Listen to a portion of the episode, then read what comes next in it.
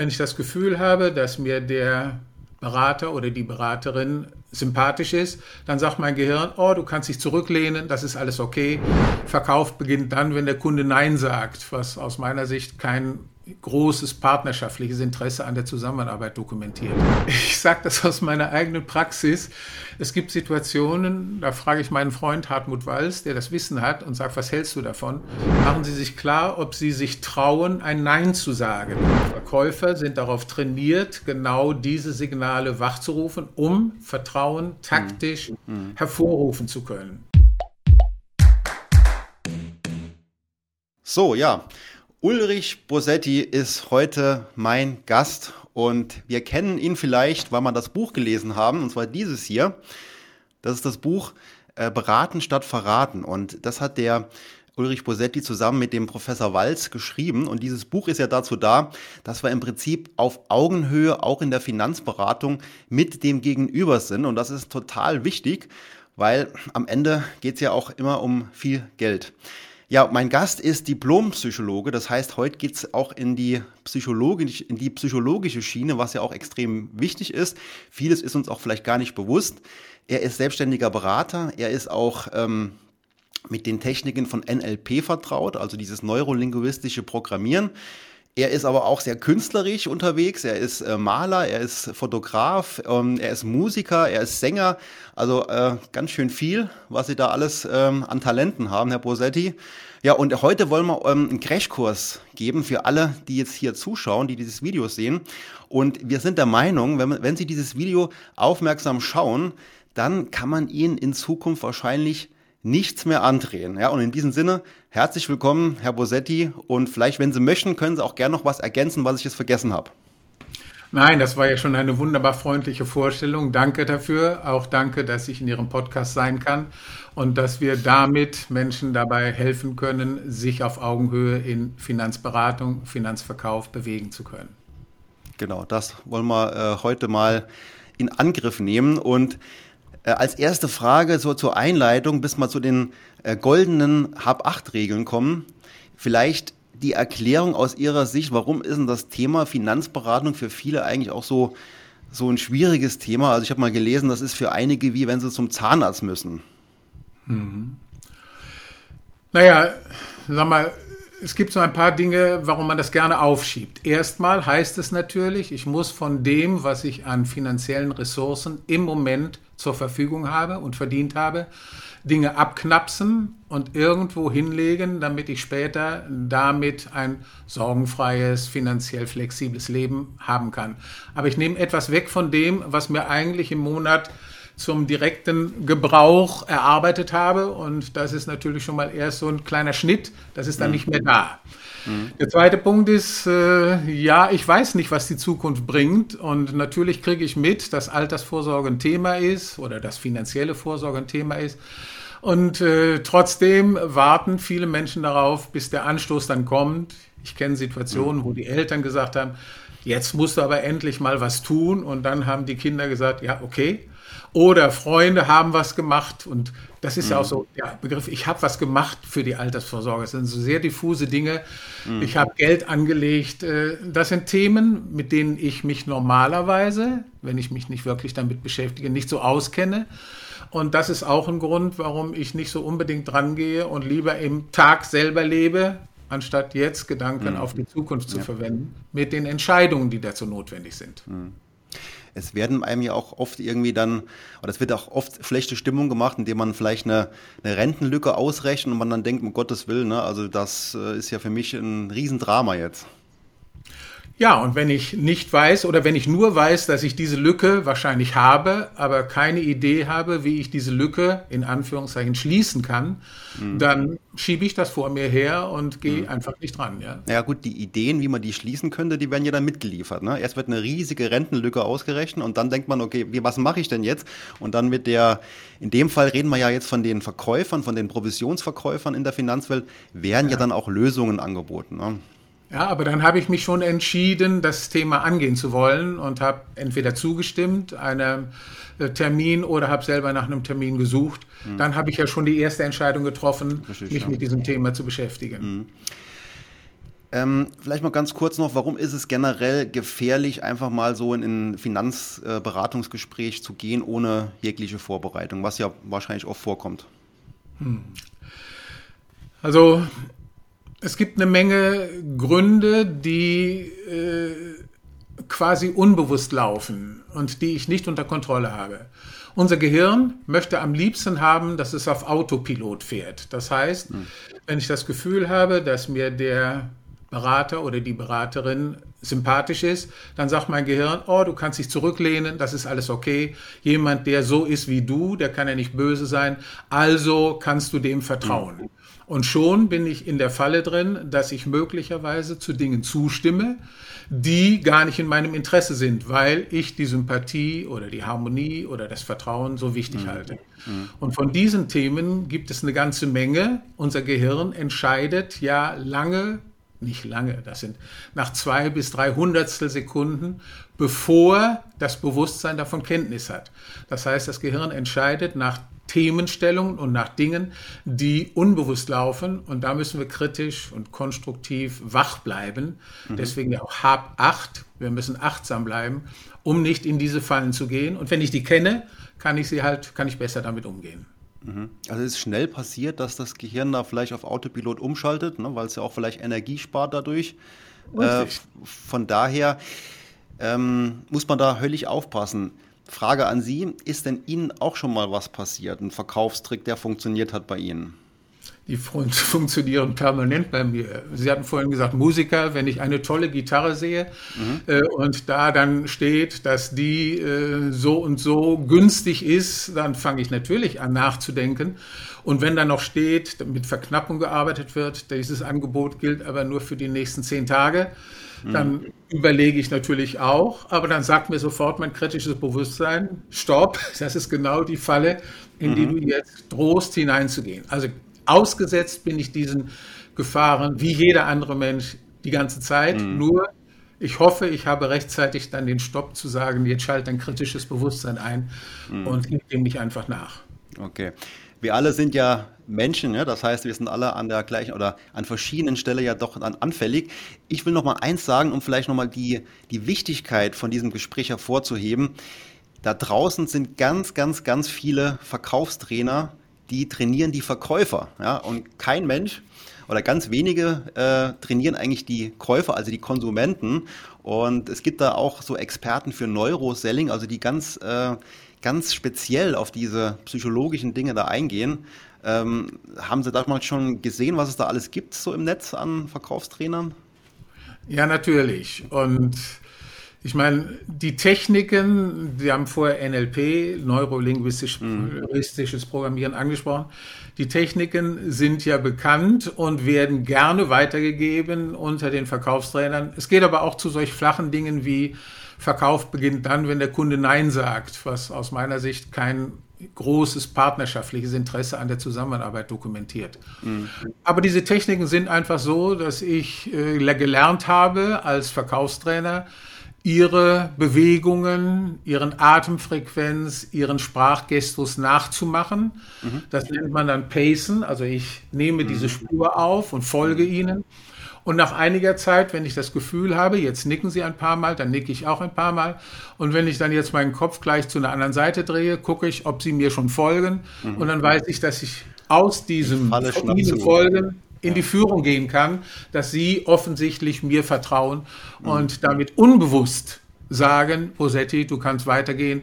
Das sind Dinge, die man lernt im Verkaufstraining. Mhm. Okay, und deswegen haben Sie ja extra für unser Gespräch diese Hab-8-Regeln aufgestellt. Also Hab-8 äh, sind auch acht Stück. Und mhm. da würde ich mal gerne einsteigen mit der Regel 1. Ich habe sie jetzt mal genannt. Ähm, ja, ein Ziel haben. Welches Ziel habe ich? Regel Nummer 1. Warum ist die so wichtig? so wie ich vorhin kurz sagte, äh, ist der Impuls häufig der, du musst mal was tun oder ich müsste eigentlich mal. Und dann habe ich aber keine konkrete Vorstellung darüber, was ich denn eigentlich damit bezwecke. Und es ist absolut hilfreich, sich Gedanken zu machen darüber, für welche konkreten Situationen in meiner Zukunft möchte ich mich absichern, für welche konkreten Situationen möchte ich finanziell flexibel bleiben, wie sieht das genau aus. Ich muss mir klar werden darüber, wie viel finanzielle Möglichkeiten ich im Moment habe, um diese Zukunftsvision zu realisieren. Äh, und wenn ich keine Idee davon habe, was ich eigentlich erreichen möchte, dann bin ich natürlich völlig dem ausgeliefert, was mir der äh, Versicherungsberater, Finanzvermittler dann eintrichtert oder zu suggerieren versucht. Mhm. Wenn ich keine eigene Vorstellung habe, kann ich keine Fragen stellen, die mir helfen, ein klareres Bild davon zu bekommen, was ich erreichen möchte. Und deswegen ist es absolut notwendig, im Vorfeld mir zu überlegen, was genau, das ist das Kernwort, was genau möchtest du erreichen oder mhm. vermeiden für die mhm. Zukunft. Also wenn ich da nichts im Kopf habe, was konkret ich eigentlich will, sollte ich auch kein Gespräch äh, annehmen oder jetzt eingehen.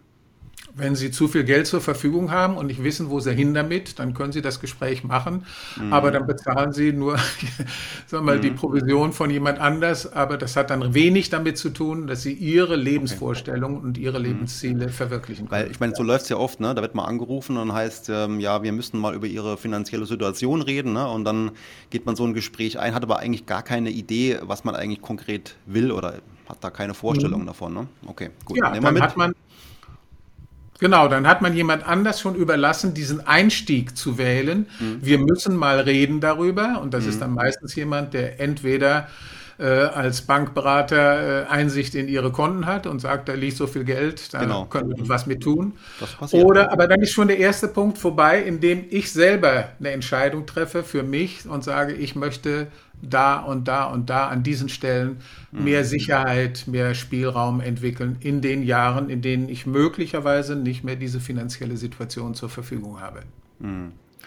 Okay, das war Regel 1. Regel 2, mhm. ähm, ich habe es jetzt mal so ähm, abgekürzt, kann ich selbst entscheiden oder brauche ich bei der Entscheidung eine Hilfe?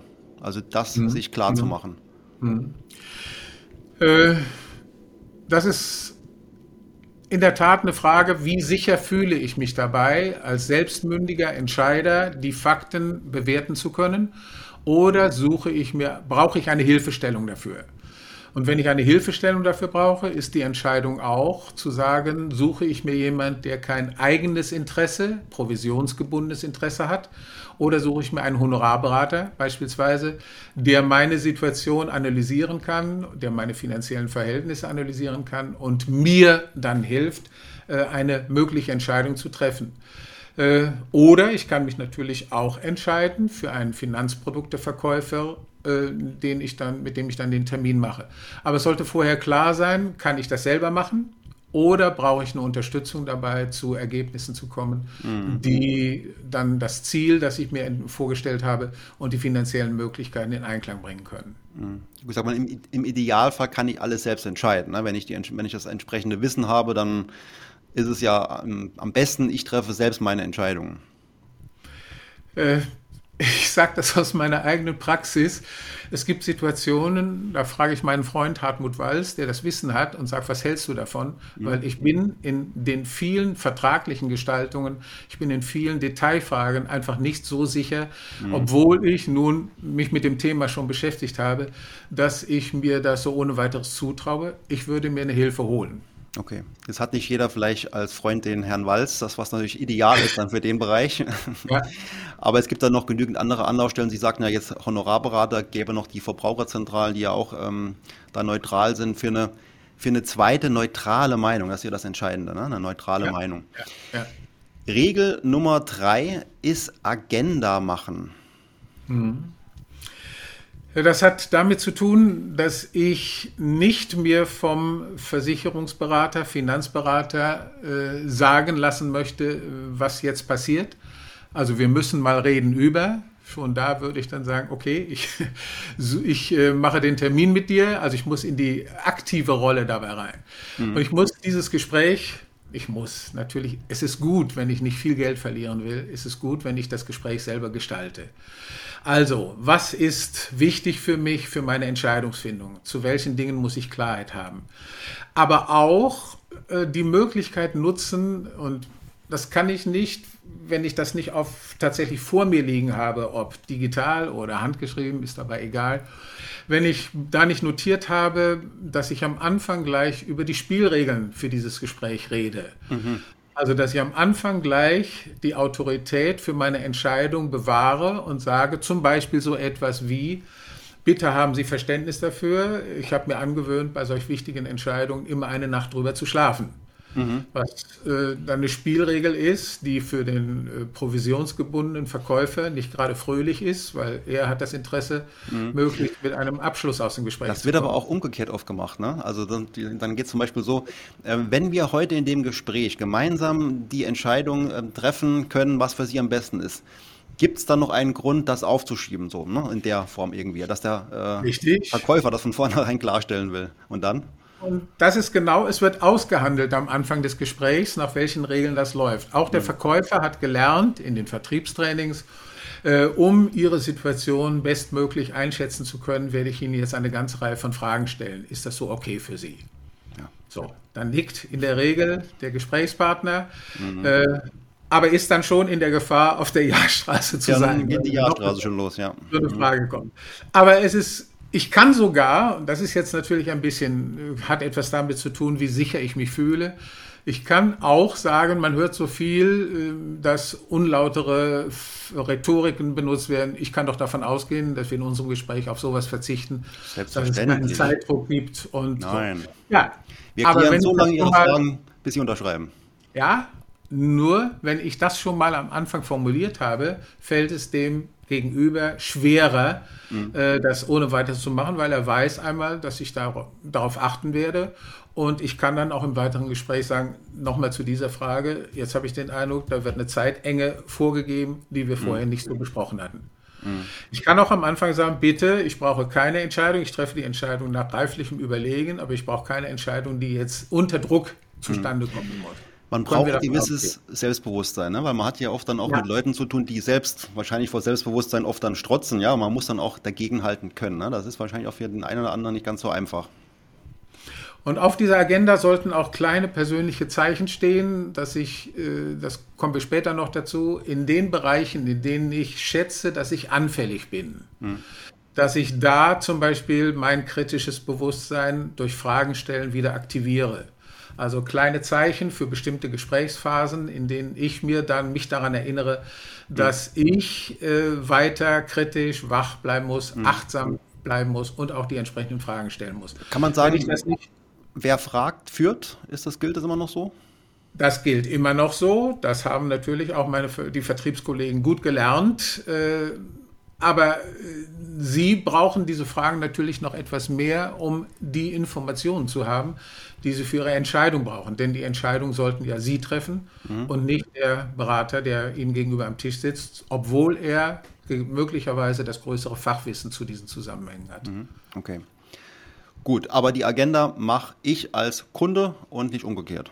Richtig. Und ich mache sie tatsächlich vorweg und ich habe sie auf dem Tisch liegen und habe damit einen Fahrplan, an welchen Stellen ich nochmal sage, jetzt muss ich nochmal was fragen. Das habe ich noch nicht ganz verstanden. Mhm, mhm. So, weil ansonsten, wenn ich dem geschulten Berater auf der anderen Seite, der auch rhetorisch geschult ist, die Führung einfach überlasse, kann es sein, dass ich dann, weil ich ein gutes Gefühl habe, zu allem Ja und Amen sage und dann hinterher nicht merke, was ich denn da unterschrieben habe. Mhm.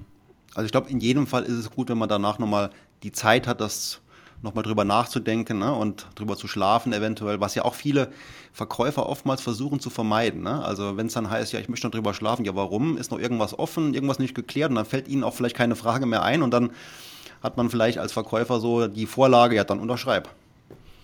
Richtig. Und genau um dem von vornherein schon etwas entgegenzusetzen, ist Ihre Haltung, muss, sollte Ihre Haltung kommuniziert werden, dass Sie sagen, ich treffe Entscheidungen mhm. in einer solchen wichtigen Angelegenheit nicht heute direkt mhm. am Tag, on the spot, sondern ich nehme mir da Zeit, das zu überlegen und gegebenenfalls auch noch eine zweite Meinung einzuholen. Genau, super, ja. Dann könnte man jetzt die Regel 4 ähm, ja. Angehen und die finde ich total wichtig, aber für alle möglichen Bereiche. Und zwar, welchen Anreiz hat mein Gegenüber? Ne? Cui bono, ja, also wem nützt mhm. es? Um, da gibt es auch noch sowas wie Follow the Money, ne, um vielleicht einfach mal festzustellen, ja, okay, ähm, was gilt für den anderen gegenüber? Was ist für den jetzt zum Beispiel, was kann dem sein Ziel sein bei dem Ganzen? Ne? Ich glaube, das ist eine ganz wichtige Frage. Ja, einmal das und auch, äh, wir sehen ja, wenn wir kritische mm, Produkte analysieren, dass ganz viele Kosten in intransparenten Kanälen äh, in intransparente Kanäle laufen und damit das, was letztlich als Outcome aus dem Produkt zur Verfügung steht, deutlich minimiert werden kann. Also ich muss einmal wissen, zum Beispiel, was sind was, wie verhält es sich mit Bestandspflegeprovisionen, Bürokostenzuschüsse und so weiter und so weiter, Abschlusskosten, Vertriebskosten. Das ist nicht ganz leicht zu fragen. Das braucht auch ein gewisses Standing, um diese Fragen am Anfang zu stellen. Aber mhm. es ist wichtig, dass man gegenüber weiß, ich bin interessiert daran, eine faire Ebene zu meinem Gesprächspartner zu finden, so dass ich auch nicht davon ausgehen kann, dass er im Hinterkopf bestimmte Dinge hat. Also zum Beispiel darf er, jetzt sind gerade Bausparwochen, also mhm. muss er Bausparen verkaufen, dass diese Eingleisigkeit oder nur ein Produkt von einem Anbieter an, anbieten können, äh, dass er da gebunden ist. Wenn ich das weiß, dann äh, ist das für mich ein wichtiger Punkt zu überlegen, führe ich das Gespräch eigentlich weiter. Streng genommen, also muss ja sowieso in, dem Finanzbereich der Berater von Anfang an äh, klarstellen, ähm, was ist er für ein Berater? Ist er ein Provisionsberater oder ist er vielleicht Honorarberater? Und eigentlich könnte man ja sagen, wenn er Provisionsberater ist, könnte das Gespräch ja eigentlich schon beendet sein an der Stelle. Das muss man entscheiden, je nachdem. Es gibt ja auch Beziehungsebenen, die äh, sagen wir, über Jahre gewachsen sind. Das muss man entscheiden, wie es für einen selber richtig Gefährlich. ist. Der entscheidende Hintergrund da, und da bin ich absolut bei Ihnen, ist der, es ist mein Geld, hm. das jetzt da verteilt wird, eingesetzt wird, für was auch immer. Und da habe ich ein Recht zu erfahren, für was es denn eingesetzt wird. Und wenn es nur in die Provision zielt, dann kann es gut sein, dass ich meine Entscheidung, meine Entscheidung für diesen Termin revidiere und mhm. den anderen Gesprächspartner suche. Okay, gut. Aber die Frage kann man sich äh, eigentlich immer und überall stellen. Ähm, wie ist der Anreiz gesetzt auf der anderen Seite? Und wenn das irgendwo gegen meine eigenen Interessen läuft, dann ist es eigentlich schon schwierig. Ne? Das ja. Okay, Regel Nummer 6. Ähm, ich habe geschrieben. Ähm, okay, ach ja, Tatsächlich, genau. Ganz wichtig, Regel Nummer 5, bevor die Regel Nummer 6 kommt, ist Schwächen ja. kennen, wo bin ich anfällig? Also zu wissen, wo könnte es gefährlich werden. Äh, es ist interessant, äh, wenn man Autofahrer befragt, dann halten sie sich immer für deutlich über dem äh, Durchschnitt in ihrer Qualität. Und mhm. sagen wir, laut Statistik kann das nicht wirklich ganz stimmen. Mhm. Äh, Untersuchungen sagen, dass 94 Prozent der amerikanischen Autofahrer glauben, dass sie besser Auto fahren als alle anderen. Äh, wir neigen dazu, uns zu überschätzen und insbesondere, wenn wir ein gutes Bild von uns haben, das manchmal aber auch durch Nichtbeschäftigen mit sich selbst entstanden sein kann, mhm. dann glauben wir, dass mir diese Dinge alle nicht passieren. Und trotzdem passiert es, wenn Sie im Supermarkt vorne die Obstabteilung haben und dann durchgehen, dann ist erwiesen, dass Sie hinterher auch in der Lage sind, deutlich teurere Süße Produkte zu kaufen, weil sie haben ja vorne im Obstanteil mhm. schon etwas Gutes für sich getan. Das finde ich auch spannend. Das merken, ne? sie, mhm. das merken, sie, aber nicht, wenn sie da durchgehen. Das sind unbewusste, unterbewusste mhm. Signale, die sie mhm. aufnehmen. Also deswegen ist diese Obst- und Gemüseabteilung immer ganz am Anfang, oder ist ja oft ja. so, ne?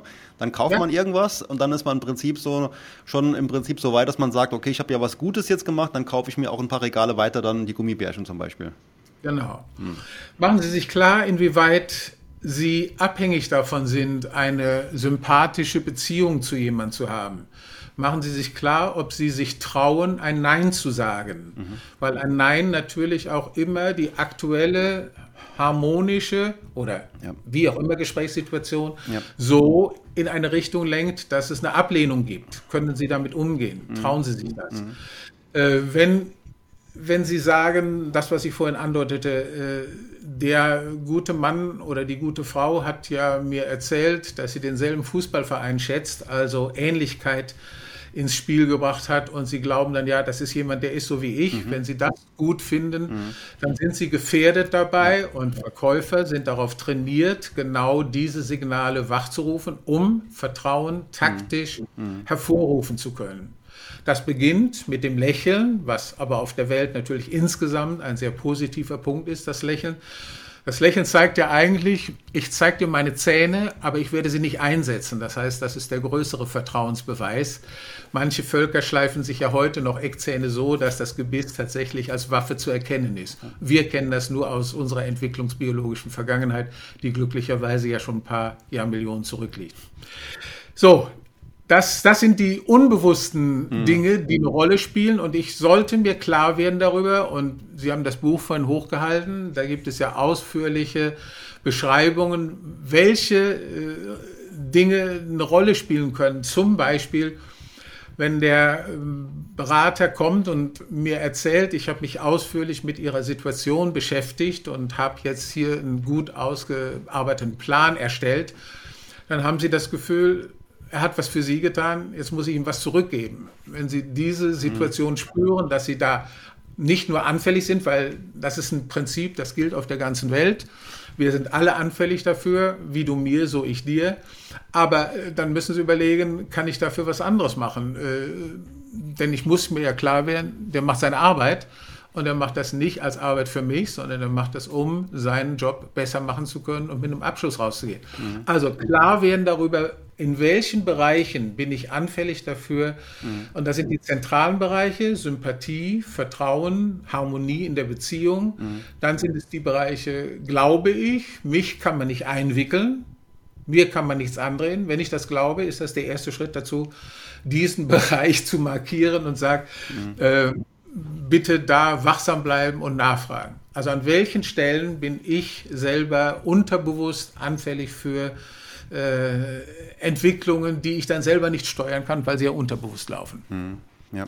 Und das zu wissen und dann auch auf der Agenda zu markieren, Bedarfsermittlung zum Beispiel in der zweiten Phase, mhm. ist ein wichtiger Punkt. Da darf ich mir nichts einreden lassen. Dass zum Beispiel ich natürlich interessiert bin, dass es meiner Familie gut geht. Ja, aber das, wenn ich jetzt ein anderes Produkt oder eine andere Zielrichtung habe, mhm. dann ist das zwar ein wesentlicher Punkt, aber nicht für den Kauf des Produktes.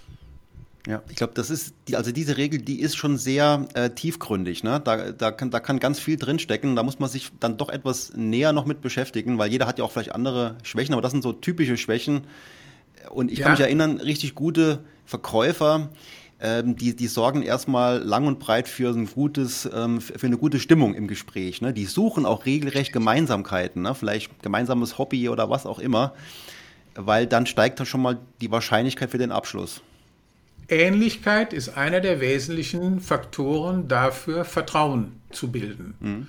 Wenn jemand so ist, nochmal, wenn jemand so ist wie ich, kann er ja nicht schlecht sein.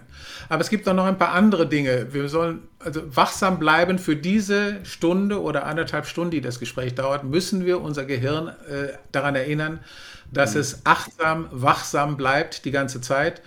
Es gab eine interessante Untersuchung, dass zum Beispiel ein Wörtchen wie weil eine wesentliche Rolle spielt. Da hat die Ellen Langer untersucht, unter welchen Bedingungen bin ich bereit oder sind Menschen in einer Schlange bereit, jemand anderen vorzulassen. Mhm. Und dann hat sie Ergebnisse gehabt, äh, die, wenn jemand sagt, das war äh, Situation an der Hochschule, es ging um einen Drucker, äh, an den man, nee, Drucker oder Kopierer ist mhm. egal, an den man ein Blatt Papier dann vervielfältigen oder ablichten wollte. Wenn ich frage, entschuldigen Sie bitte, würden Sie mich vorlassen, weil ich in 15 Minuten eine wichtige Vorlesung habe und ich muss dieses Blatt Papier mitbringen. Dann sind Größenordnung 85 Prozent, 90 Prozent der Menschen bereit, sie in die Schlange reinzulassen. Mhm. Wenn Sie sich einfach in die Reihe reindrängen, dann sind 80 äh, Prozent dabei, Klar. sie nicht in diese Reihe vorzulassen. Okay. Aber selbst dann, und das ist jetzt interessant, wenn Sie sagen, darf ich mal Kopien machen, weil ich muss Kopien machen, mhm. waren über 70 Prozent der Menschen bereit, mhm. sie in die Schlange reinzulassen, ohne zu murren obwohl es ja nun völliger Unsinn Was? ist. Aber weil es eine scheinbare Begründung ja. gegeben es hat, neigen wir dazu, mhm. dann Ja zu sagen. Okay. Das sind so Dinge, wo auf die ich muss einfach wachsam bleiben. Ich muss meinem Gehirn sagen, du hast jetzt keine Pause, du bleibst die ganze Zeit wachsam dabei, auch wenn es dem Gehirn nicht gefällt, weil wie Sie vorhin angedeutet haben, äh, Nachdenken bedeutet zusätzliche Energie und Energie im Gehirn ist richtig teuer. Mhm. Aber das ist weniger teuer mhm. als das, was ich dann Das wäre an der falschen Stelle jetzt Energie gespart. Genau. Ja. Okay, nee, also wie gesagt, die Regel 5 ist total wichtig und umfangreich. Regel 6, äh, wissen, wie man sich nicht unterbuttern lässt oder auf Augenhöhe bleiben. Wie geht das? Ich sollte mir jederzeit klar machen, dass es darum geht, meine Zukunft zu gestalten und ich derjenige bin, der das bezahlt. Es gibt häufig Situationen, wo ich das Gefühl habe, der andere hat mehr Fachwissen in dieser Situation. Und ehe ich jetzt eine falsche Entscheidung treffe, dann lasse ich ihn doch diese Entscheidung treffen. Das heißt, es gibt auch unbewusste Tendenzen, die sagen, sagen Sie doch mal, was würden Sie denn tun in so einer Situation?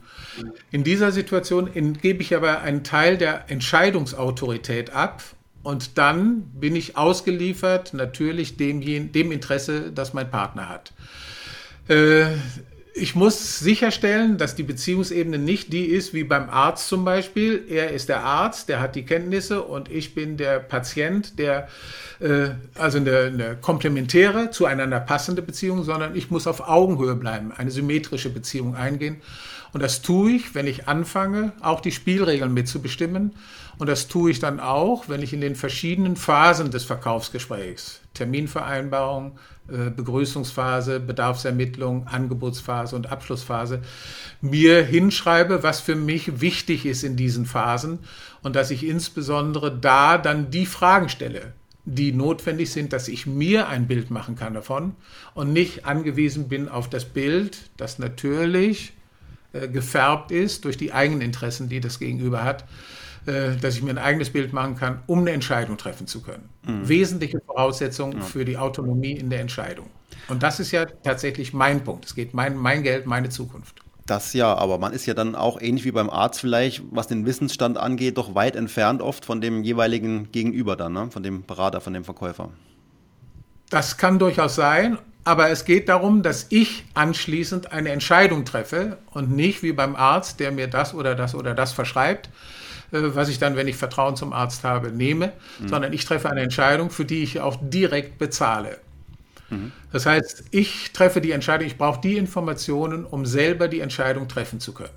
Mhm. Und da ist ein Unterschied drin in der Beziehung, mhm. die ich zu einem Arzt mhm. oder zu einem Lehrer oder ich finde, da, da darf man auch gerne so lange nachfragen, bis man es auch wirklich vielleicht versteht, ne? Weil das sind auch viele dann etwas gehemmt, wenn sie dann vielleicht denken, ja, wenn ich noch ein drittes Mal frage, dann glaubt er, ich bin irgendwie ähm, vielleicht unterbelichtet, ne? aber das ist ganz normal, wenn man in der Materie vielleicht keine Erfahrung hat, dass man dann etwas öfters oder vielleicht ist auch schlecht erklärt, ne? einfach dann so oft nachzufragen, bis genau. man es versteht. Ja. Es gibt ja auch klare Situationen, dass mein Gegenüber nicht daran interessiert ist, mir alle Informationen zu geben, die mhm. es im Umfeld dieses Produktes oder der Zielvorstellung ja. gibt. Und man kann das leicht machen, indem man sich einfach angewöhnt, wissen Sie, es kann für Sie jetzt etwas komisch sein, aber ich muss es genau verstehen, bevor ich mich entscheiden mhm. kann. Also oder stelle ich noch eine Reihe von Fragen. Was ich auch mache, also auch ganz bewusst, wenn ich jetzt irgendwo auch ähm, vielleicht es nicht verstehe, dann versuche ich nicht die Schuld bei mir zu suchen, sondern beim Gegenüber, weil er es mir einfach nicht gut genug erklärt hat. Also ein Experte muss in der Lage sein, das so zu erklären, dass der Laie das versteht. Ne? Das ist ja Kern auch von seiner Aufgabe. Ne? Wenn es nicht funktioniert, ja, dann liegt es nicht an mir, sondern an demjenigen, der mir das versucht, irgendwie zu verklickern gerade. Also es ist eine gute Haltung, damit ich meine Autonomie legalisieren kann. Ich kann das so machen. Es braucht aber die Schuldfrage nicht unbedingt. Es muss, der entscheidende Punkt ist, bin ich genügend klar informiert? Habe ich die Fakten für mich, die mir helfen, eine Entscheidung zu mhm. treffen. Und solange ich die nicht habe, werde ich die Entscheidung nicht treffen und will ich die Entscheidung auch nicht treffen. Und wenn es dann daran liegt, dass mein Gegenüber mich nicht in die Lage versetzt hat, diese Information zu haben, dann wähle ich einen anderen Gesprächspartner fürs nächste Gespräch. Mhm. Okay, gut. Super. Das wäre die Regel 6 gewesen und jetzt kommen wir zur Regel 7 und ähm, die heißt, ich habe sie jetzt so äh, umrissen, wissen, wie man Nein sagt. Mhm. Nicht ganz leicht, weil natürlich all unsere, also außer beim Boxsport, ja, aber all unsere Beziehungsebenen zu anderen Menschen das Ziel haben, einen konfliktfreien Umgang miteinander zu haben. Mhm. Und Nein sagen heißt, ich lehne etwas ab, genau, was für den anderen im Moment wichtig zu sein scheint äh, und gebe damit das Risiko von Ablehnung in diese Situation rein. Äh, aber da muss ich mir dann nochmal wieder klar werden darum, dass ich auf Augenhöhe bin, dass es um meine Zukunft und um mein Geld geht. Und dass es okay ist, dass der andere den Beruf hat, mir aus seiner Sicht die Dinge so darzustellen. Aber wenn es nicht passt, mhm. dann, und ich nur jetzt dann unterschreibe, weil ich das Gefühl habe, irgendwo verpflichtet zu sein, durch Reziprozität oder wenn er gesagt hat, Sie haben doch vorher gesagt, das ist für Sie wichtig und da ist doch alles drin, äh, dass ich dann das Gefühl habe, naja, okay, dann muss ich jetzt unterschreiben. Mhm. Nein, wenn ich ein Gefühl habe, dass das nicht stimmig ist, muss ich aus Selbstschutz und auch um meine Ziele zu erreichen, äh, das Nein sagen können. Ich kann es natürlich freundlich sagen. Ich muss, nicht, ich muss es nicht äh, bösartig sagen oder ich kann das auch sagen, tut mir leid, äh, aber bei denen, das, was ich jetzt in meinem Kopf habe, hilft mir noch nicht, eine Entscheidung so zu treffen, dass ich da auch sicher mhm. genug bin. Muss man auch vielleicht üben, ne? Das ist auch was, was ja. dem einen oder anderen auch schwerer vielleicht fällt. Und ein Punkt ist dann auch, bevor wir jetzt dann den geschulten Verkäufer dann in die Situation bringen, dass er sagt, jetzt arbeite ich mit dem, äh, was fehlt Ihnen denn noch, was brauchen Sie denn noch für Ihre Entscheidung, äh, dass ich dann von vornherein nicht sage etwas wie, äh, na, ich bin mir noch nicht so sicher, ich rufe dann in den nächsten Wochen nochmal an. Mhm. Dann laden Sie den, das Gegenüber genau. ein, mit Ihnen dieses Spiel zu spielen. Das wollen wir doch mal sehen. Und äh, jetzt habe ich doch nicht eine Stunde hier verbracht für nichts, mhm. sondern äh, jetzt beginnt dann erst der Verkauf, indem ich danach genau. Argumente. Und da, das ist der Punkt, wo man eben sieht, dass viele ja dann doch gut geschult sind, weil sie ja auch wissen, was ist so das Typische, was so der Kunde halt sagt. Ne? Ja, ich habe jetzt keine Zeit oder was, ne? Und dann kommt ja auch direkt irgendwas, was man vorbereitet hat. Ne? Das ist ja im Prinzip nur die mhm. Einladung, jetzt endlich diese Verkaufstricks da anzuwenden dann. Richtig. Und da ist es absolut hilfreich, ein klares, höfliches Statement zu sagen, wie äh, ich werde dieses Angebot jetzt nicht unterzeichnen, und zwar aus zwei Gründen wenn das so zutrifft. Der erste Grund ich, ist, ich fühle, ich habe das Gefühl, dass meine Interessen noch nicht genügend berücksichtigt sind und zum Zweiten übersteigt der jetzt hier ausgewiesene finanzielle Einsatz das, was wir am Anfang besprochen hatten. Das werde ich nochmal nachdenken müssen und mhm. äh, bitte, ich werde das jetzt nicht unterzeichnen. Wobei man da schon wieder irgendeinen Grund auch liefert, wo dann wieder wiederum der Verkäufer sagen könnte, ja okay, dann gehe ich nochmal drauf ein und kläre das mit ihm. Man könnte ja auch sagen, ich will einfach jetzt heute noch nicht die Entscheidung treffen. Ne? Ich muss ja mhm. gar nicht einen Grund nennen dafür. Ich muss es nicht. Äh, es hat etwas damit zu tun, dass ich die soziale Situation jetzt nicht als Affront beenden möchte. Das heißt, wenn dieses Weil, was wir vorhin angesprochen haben, wirksam ist, und das ist es in der Tat ungewöhnlich, dann kann es hilfreich sein, einen aktuellen Grund zu formulieren und dann kann ich, wenn der Verkäufer das als Einladung versteht, jetzt Einwandbehandlung zu aktivieren, kann ich sagen, ich glaube, das haben Sie gerade falsch verstanden. Ich will und werde jetzt und hier heute mhm. diesen Vertrag nicht Vielleicht, weil ich es generell nie gleich entscheide.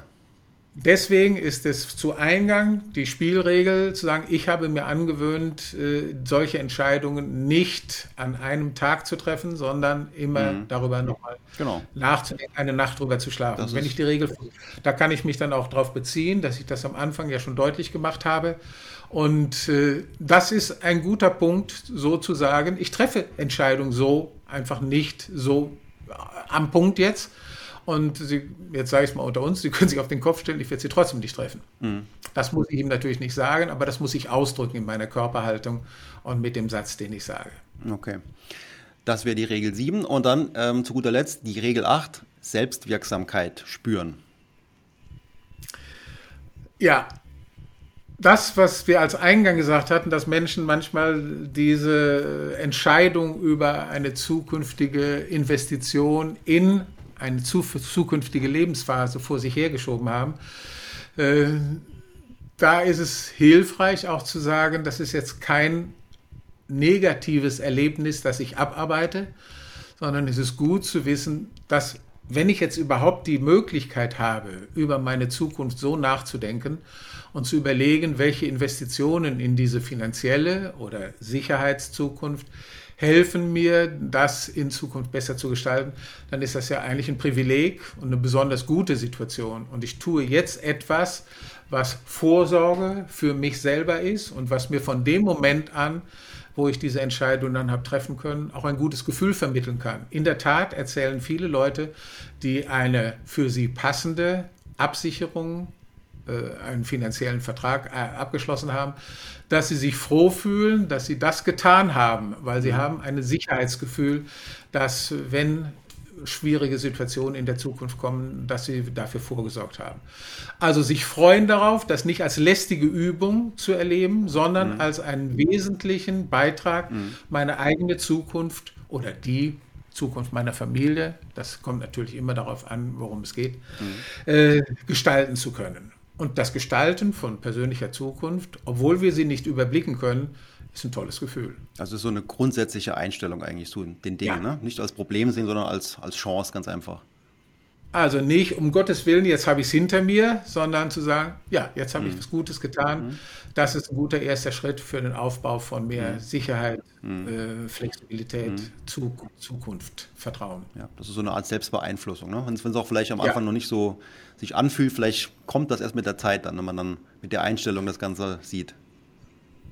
Ja, und für mich ist immer der entscheidende Punkt, dass ich merke, ich habe ja was für mich, die, meine Zukunft, die Zukunft meiner Familie, meiner Tochter, für wen auch immer diese Absicherung ist, getan. Und äh, das ist keine lästige Pflicht, sondern das ist, ich meine, die Gesellschaften haben irgendwann angefangen, äh, nicht mehr das, was sie pro Tag erjagt haben, sofort aufzuessen, sondern äh, sind zu anderen Produktionsformen gekommen, die helfen dann auch im nächsten Jahr etwas zur Verfügung zu haben, also Vorsorge zu treffen. Mhm.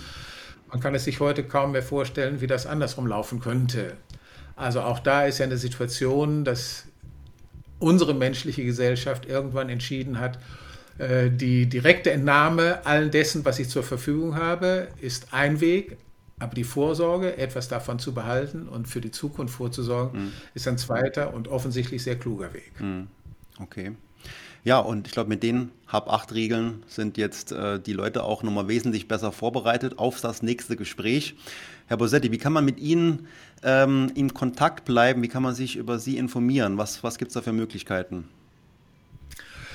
Äh, es gibt die Seite im Internet Aachen coaching.de. Mhm. Und da sind alle äh, Kommunikationsmöglichkeiten angeboten. Ich bin auf sozialen Medien erreichbar. Mhm. Äh, Wo genau? Ja, auf LinkedIn, auf Xing. Äh, ja. Also eher so Business, Social Media. Richtig, richtig. Okay, also da kann man Sie dann auch als Coach zu verschiedenen Themen entsprechend engagieren. Natürlich, Wunderbar. gerne. Gut, also ich bedanke mich ganz herzlich für das tolle Gespräch und ja, dass Sie da jetzt mitgeholfen haben, die Leute da nochmal ein Stück weit äh, mehr kompetent zu machen für das nächste Gespräch in der Finanzwelt oder auch sonst wo. Vielen Dank. Ich danke Ihnen.